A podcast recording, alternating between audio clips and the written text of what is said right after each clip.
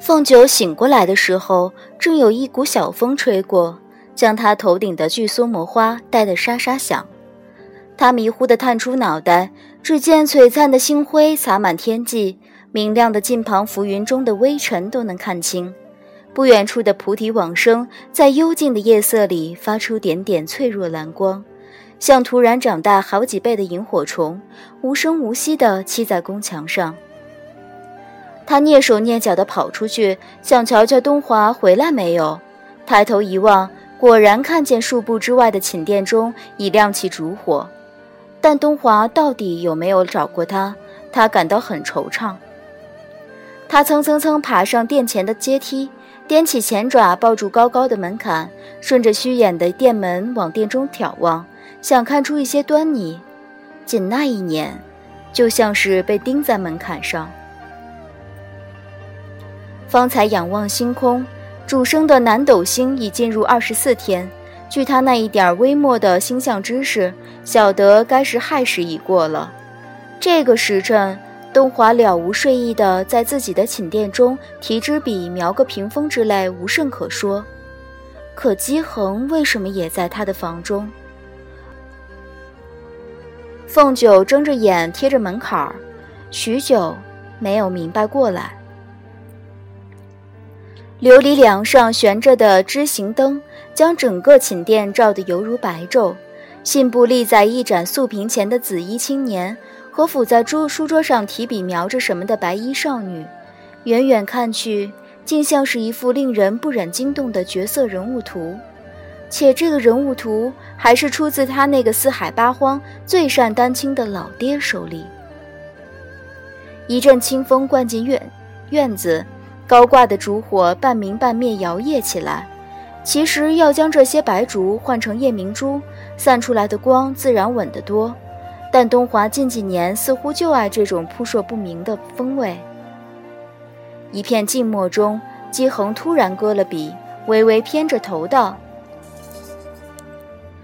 如此，将长剑收成一只铁盒，铁盒中还需事前存一些梨花针在其中。”做成一管暗器，三殿下的图固然绘得天衣无缝，但收拾这两笔，奴揣摩许久，也不知他表的何意。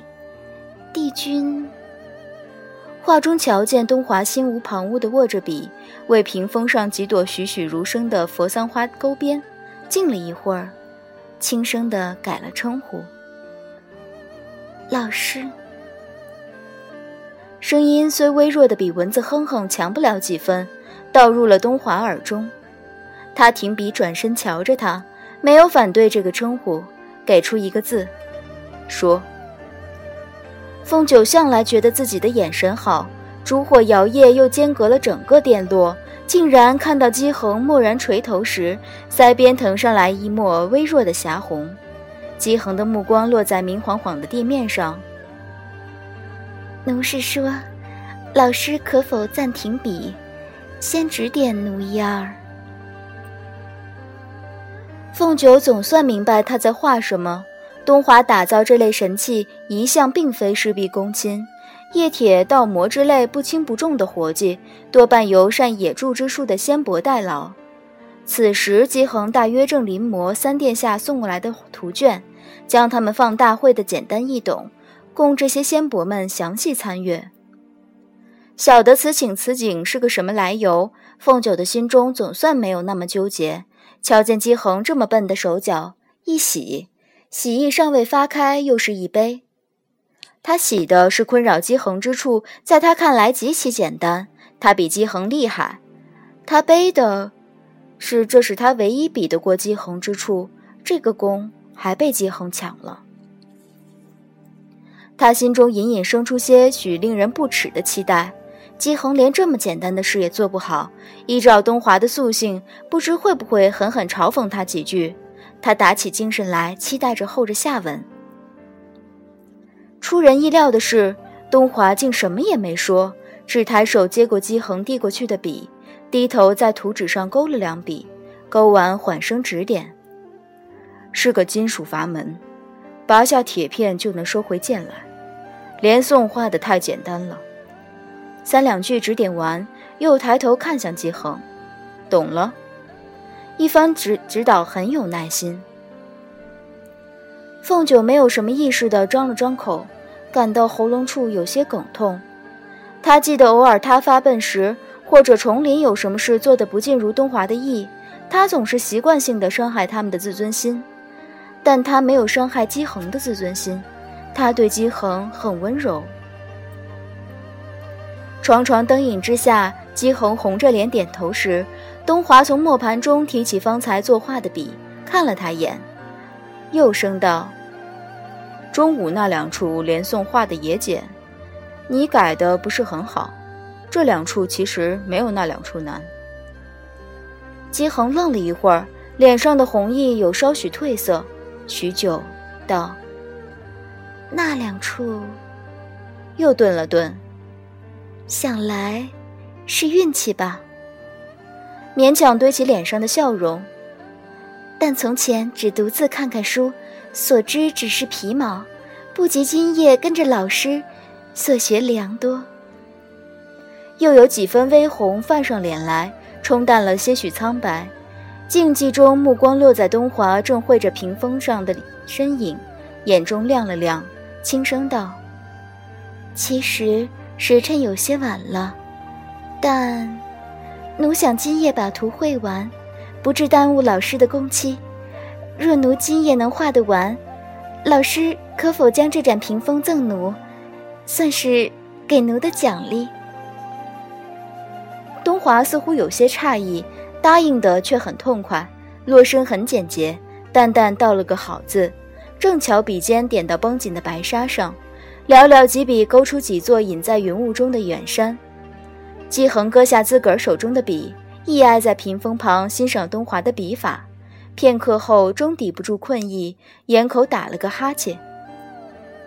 东华运笔如飞间，分神道：“困就先回去吧，图明天再画。”姬恒的手还掩在嘴边，不及放下来，道：“可，可这样不就耽误了老师的工期？”眼睛瞧着屏风，又有些羞怯。奴，奴原本还打算拼一拼会完，好将这个奖励领回去。东华将手上狼毫笔丢进笔洗，换了支小号的羊毫着色。一日也不算什么。至于这个屏风，画好了，我让崇林送到你房中。其实直到如今，凤九也没闹明白。那个时候，他是怎么从东华的寝殿门口离开的？有些人遇到过大的打击，会主动选择遗忘一些记忆。他估摸自己也属此类，所记得的只是后来他似乎又回到白天搭的那个窝里看了会儿星星。他空白的脑子里还计较着，看样子东华并没有主动找过他。转念又想到，原来东华也可以有求必应，怎么对自己就不曾那样过呢？他曾经多次偷偷幻想，若有一天他能以一个神女而不是一只狐狸的模样和东华来往，更甚至若东华喜欢上他，他们会是如何相处？此前他总是不能想象，经历了这么一夜，瞧见他同姬恒相处的种种，他觉得若真有一天他们能够在一起，也不过就是那样吧。又想起姬恒人。在太晨宫，原本就是来做东华的妻子，做他身边的那个人，只是他一直没有去深想这个问题罢了。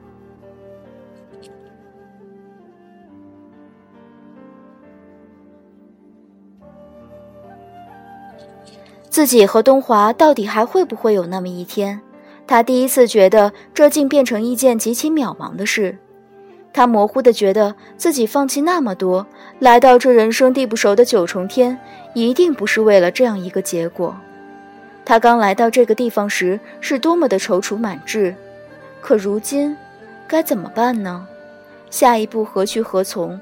他没有什么概念，他只是感到有些疲惫。夜风吹过来也有点冷。抬头望向满满天如雪的星光，四百多年来。他第一次感到很想念千里之外的青丘，想念被他抛在那里的亲人。今夜天色这样好，他却这样伤心。